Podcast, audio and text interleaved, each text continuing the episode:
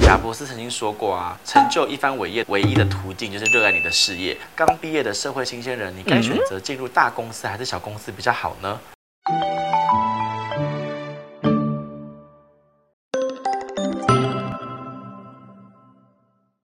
？Hello，大家好，我是冒牌生。今天我们要分享的是大公司和小公司，你该怎么选？如何选择适合自己的公司？贾博斯曾经说过啊，成就一番伟业唯一的途径就是热爱你的事业。如果你还没能找到让自己热爱的事业，继续寻找，不要放弃，Follow your heart，总有一天你会找到的。吐槽一下，不是每一个人都能够成为贾博斯的，可是这种思路呢，确实是一种可以参考的办法。当我们在找工作的时候啊，面临大大小小的公司。投递了上百封的履历，内心迷茫和彷徨的时候呢，你应该要建设自己的内心，很清楚的知道人对未知的未来感到迷惘，它是很正常的。重点是面对这么多的公司，刚毕业的社会新鲜人，你该选择进入大公司还是小公司比较好呢？你要先问问你自己，你是真的拿到了公司的 offer，还是以为自己拿到了？在你还没有正式拿到 offer 之前，你手头上没有任何的筹码，那么就不要杞人忧天了。当你的手上握有许多可以选择的公司的时候，不知道该怎么选择的时候，你可以参考下面的这一些建议。我会分成两个方向来解释。第一种呢是实习生，第二种呢是应届毕业生。首先呢，我们先说说实习生。我的建议是你要选择大公司，因为大公司的实习的机会能够帮你在正式踏入职场的时候带来更多大小公司的面试机会。如果你选择小公司，这也不是什么世界末日。毕竟真正要评估是否录取一个人的时候，会有更多元的考量。在哪里实习所占的比重并不太大。接下来呢是应届毕业生的选择，这个选择呢会比较复杂一点。对很多人来说，进入大公司是可遇不可求的机会。但深入了解以后，你会发现大公司的分工多半比较清楚。如果你不是做业务方面的工作，一般的办公室的白领工作呢，分工非常的明确。所以如果你想要更进一步的拓展，那会比较困难。时间久了，怕你的思想会固化，变成用一样的方式、一样的经验法则去处理所有的事情。相反的，小公司的员工，你要做的事情是比较杂跟广的，你要承担的责任也会比较多。无论是大公司和小公司，都有它的优势和缺点。先无论哪一个比较好，我们再来讨论的就是他们个别的优势在哪里。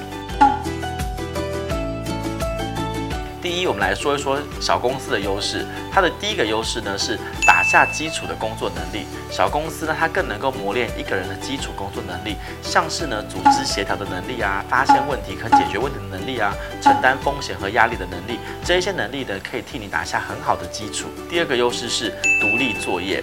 小公司呢，因为人手比较少啊，你你必须要学会的东西会变得更加的全面。你有机会可以独立作业一个项目，在这个项目好好发挥，但是相对的，你也要有承担风险的能力，以及遇到状况随机应变的能力。第三个优势是你更容易被看见。小公司能够让你更好的发挥创意，你的意见、你的想法都有成功的机会。无论是在创意和能力上面，你都更有机会被你的主管看见，也提升了你向上升迁的机会。第四呢，就是更有冲劲。在人力比较少的小公司里面，你所需要投入的精力也就更多，加上你的工作能力呢，有被看见的机会，所以对于刚毕业或是对于工作有憧憬的人来说，是相当不错的选择。以上的四点的优势呢，小公司呢是适合让你独当一面的工作，但缺点也是有的，像小公司的资源可能比较少，或者制度不够完善，这也是我们需要考量的问题。接下来呢，我们来说说大公司的优势。第一个优势是它有完善健全的体系，大公司基本上有完整的管理和制度规范，已经有一套标准的 SOP，可以帮助你有效地塑造职场新人的良好习惯，也容易更有效率。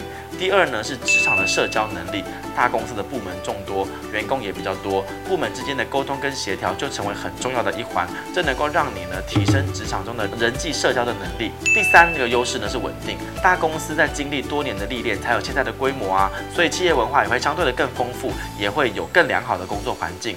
职场上可能会有一些前辈，所以你要向你的前辈请教呢会比较简单。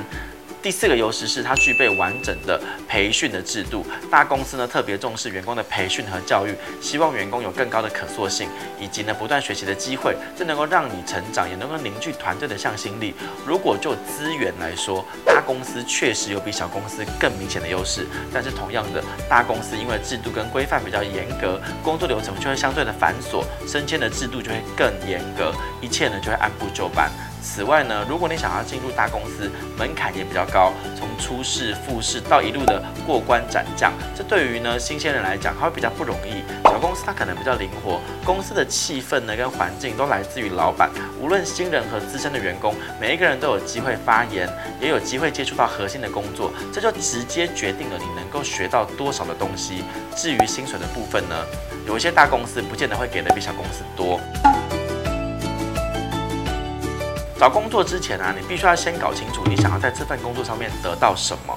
你是想要拥有呢挑战性的工作，还是稳定的工作？先想清楚了，再来决定你要大公司还是小公司。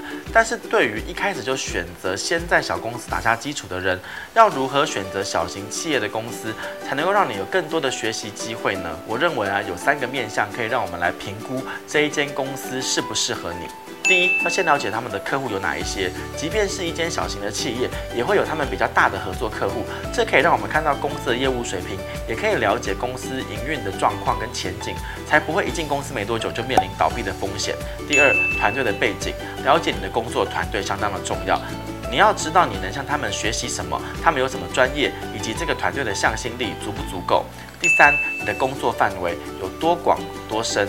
小公司的优势呢，就是你有更多的学习机会，所以你要负责的工作范围有多广，决定了你在这间公司能累积的经验值有多少。像是你是否有机会接触更前端的策划，有没有机会去管理甚至领导别人，这些都是应该要考量的范围。最后啊，我来岔个题啊。我们常常听到态度决定一切，不同的态度呢，就会产生不同的结果。然后呢，很多新鲜人在面试的时候会表达“我虽然不会，但我愿意学”的这个观念，似乎呢，表达自己的良好的学习态度呢，是得到工作的重要的指标。我个人认为这是蛮一厢情愿的做法。毕竟公司不是学校，没有人有教你的义务。单纯表达自己愿意学习的心，那是不够的。之前天下杂志曾经对企业做了一些调查，结论是，无论是哪一种企业。在征人的时候，第一考量都是工作态度，其次才是专业能力。我个人是认为这个调查有点废，因为很明显就是用一些笼统的话，让求职者在碰壁的时候更加的迷惘。我不是告诉求职者态度不重要，我是要提醒大家态度很重要。但这件事情已经是大家公认的事实了，态度的重要性它不需要再多做赘述。重点是要进一步的思考，除了态度之外，什么可以让你脱颖而出？一个人在职场混久了，会发现呢，这个世界有各式各样的人，也会经历各种困难的案子。真正能够走得长久，除了态度之外，还要保持灵活和变通。毕竟，当你发现一个案子无法用原本的方式进行，态度再好也没有用。所以，即便你的能力呢不足以完成，你是否能够想到其他可以完成的办法？变通的方式是什么？遇到困难的时候，与其单纯的相信好的态度带你上天堂，你不如试着去尝试思考如何提出有效的、能够变通的解决的方案，这会是你工作上面最大的价值。其实我常常收到很多应届毕业生啊，对于职业发展的一些询问，这些问题也反映出很多新鲜人在刚刚踏入职场的时候，面对学校环境和职场环境的转变，总会有一些思维上面的落差。